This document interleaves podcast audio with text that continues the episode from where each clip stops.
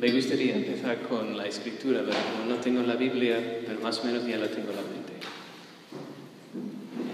Las- los textos son los textos de la última cena, particularmente Juan 13, que el Señor, habiendo amado a los suyos, los amó hasta el extremo. Y la noche antes de sufrir, pues estaba reunido con él, con ellos, quitó las vestiduras, los pies, etc. Y, y después, Lucas 22, creo,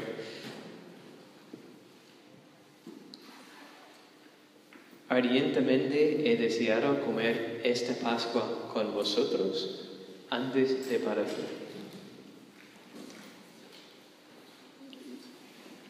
Son dos textos un poco la base de mi reflexión, porque en estos días, acercándonos al Corpus Christi y acercándonos, o acercándome al momento que tengo que hablar ahora en esta charla, ¿qué voy a decir? Eh, me he preguntado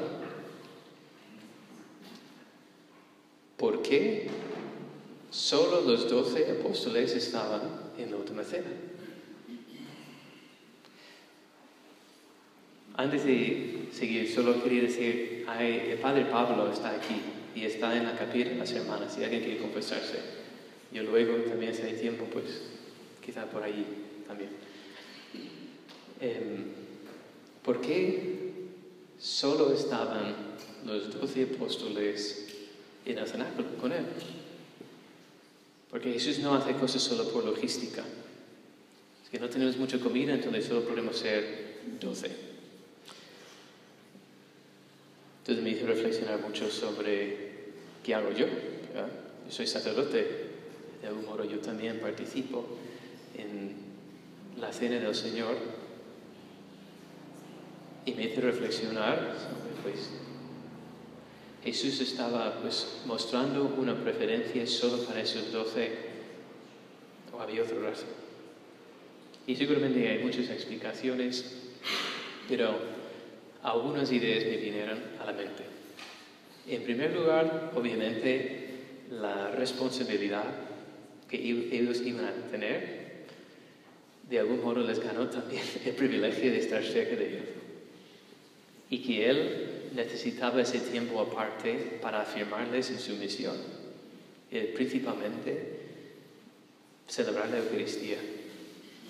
Lo más importante. Lo más importante es la Eucaristía de la vida cristiana. Sí, no hay lugar a duda. Fuente y cumen de la vida cristiana.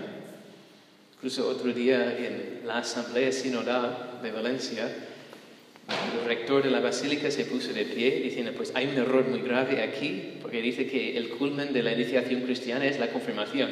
Y eso es no sé si es herejía, pero es un error muy grave, porque el, el culmen de la iniciación cristiana es la Eucaristía, es el culmen de la vida cristiana. O sea, hay que corregir eso, no, no, no puedes decir eso.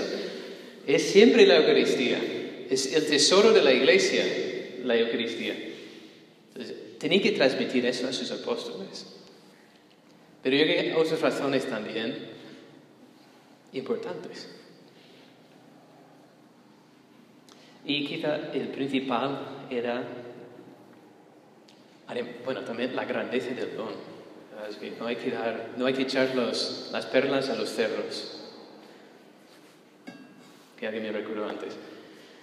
Entonces, lo más precioso, pues, no es para las muchedumbres ¿verdad? que estaban por ahí. No celebró la Eucaristía allí con los cinco mil hombres, no incluyendo las mujeres y niños, de la multiplicación de los panes y los peces. Solo los doce estaban allí. Porque algo tan grande no puede correr el riesgo de que sea profanado, por supuesto, o que no, no lleguen a comprender. Pero dentro de esa grandeza de este don y ese misterio es la necesidad que Jesucristo tiene de correspondencia. Es que estos son los que han perseverado conmigo en mis pruebas. Estos son mis amigos. Y no hay amor más grande que el que da la vida por sus amigos. Y la Eucaristía, desde el momento de su institución, es una realidad que se da a nivel de amistad. El Señor se entrega su cuerpo y su sangre por sus amigos.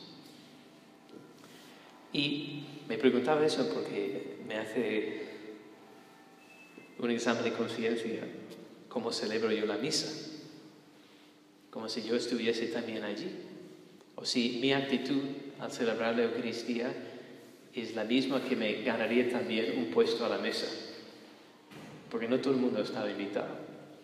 Y si yo llego a la altura de lo que Dios pide de mí, al momento de celebrar también la Eucaristía, que la mayoría de las veces tengo que decir un no, no llego a la altura. Y eso ya es culpa mía. Pero algunas veces pues sí me doy cuenta e intento vivirlo mejor. ¿Y cómo estamos acercándonos al Corpus Christi? Merece la pena preguntar esa pregunta. Si merezco yo estar aquí. No en el sentido que yo no soy digno, sino que si mi actitud llega a la altura de corresponder al amor que se me presenta. En la Eucaristía, en el sacrificio, en la comunión. Porque Jesucristo tiene necesidad. Me hizo mucho bien. Yo soy sacerdote, tengo mucho que hacer y además los momentos de comunión, que pueden ser los más íntimos con Jesús, ¿verdad? tú te preparas, recibes a Jesús y estás ahí contemplando su presencia y hablando con Él. Pues ese momento más íntimo, yo estoy trabajando. El cuerpo de Cristo, el cuerpo de Cristo. Y limpiando los pasos. Y además, si hay mucha gente y hay otra misa que viene justo después, con un poco de nerviosismo que hay que acabar, ¿verdad? Eh, entonces, yo no suelo aprovechar lo mejor de los momentos de la comunión, porque nada más comulgar, pues ya estoy repartiendo la comunión. Pero hace no mucho, en medio de todo eso, todas mis dificultades con serle fiel al Señor, que quiero serle fiel, y, y no dejarme arrastrar por otros motivos ni razones ninguno que no sea lo que Él quiere de mí, pues en esos momentos, llegando a la comunión, pues me vino la idea de que mi comunión es importante para Jesús. Que claro, yo tengo que repartir a Jesús, etc., pero suena fatal. No le importa a los demás ahora mismo que lo que me importa eres tú. Que yo, yo, Jesucristo, necesito de tu comunión y de tu intimidad como mi sacerdote, pero que eres tú. Y nadie puede suplir eso en esta iglesia.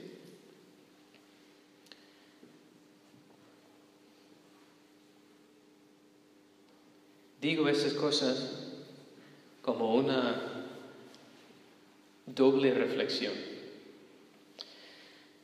Primero, ¿cómo vivo yo la misa? Obviamente. Yo quería reflexionar sobre la última cena, porque allí estaban los amigos, pero la idea es que nosotros también, en la oración, lleguemos a estar ahí presentes y participamos de esa intimidad. Gracias, Padre Henry, porque nos regalaste una meditación que nos servirá hasta el final de nuestros días. 72 eran los enviados para predicar el Evangelio, pero solo 12 eran los íntimos que podían estar con Él siempre, incluso en la intimidad del cenáculo. Y solo hubo tres que le podían acompañar en los momentos más sublimes, la transfiguración y Getsemaní. Y solo uno que descansó su cabeza sobre el corazón de Jesucristo en la última cena. Uno, el más íntimo. Y el Padre Henry pues nos decía, ¿Y tú dónde caes? ¿Dónde quieres caer? ¿Dónde quieres estar? Obviamente si somos humildes, claro, si, llego a los 72, pedidos a Dios, por favor, que al menos llego a algo. Pero el Señor todo lo que Él nos revela no es para que quedemos ahí a una mediocridad, sino que aspiremos a la totalidad, a la intimidad más grande. Jesús quiere que tú seas el único.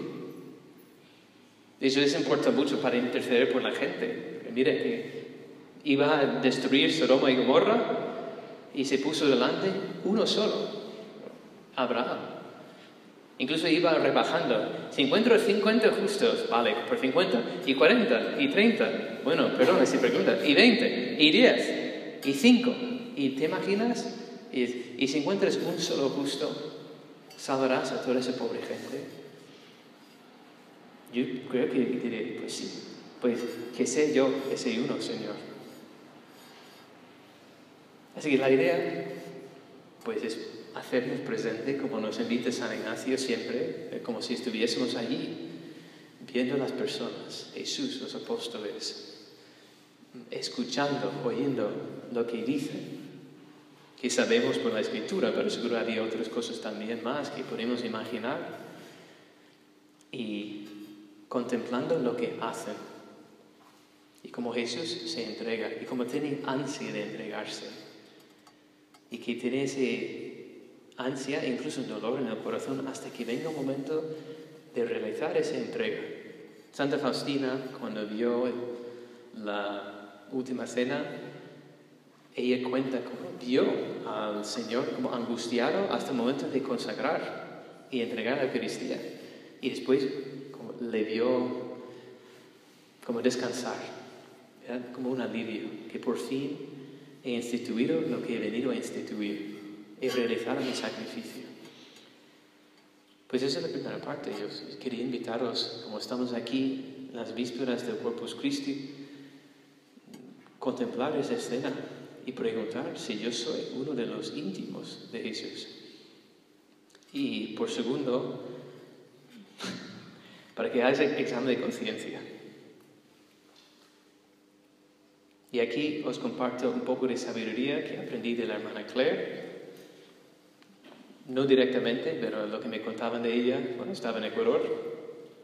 Y ella decía a los jóvenes que tu manera de vivir la misa es también tu manera de vivir la vida.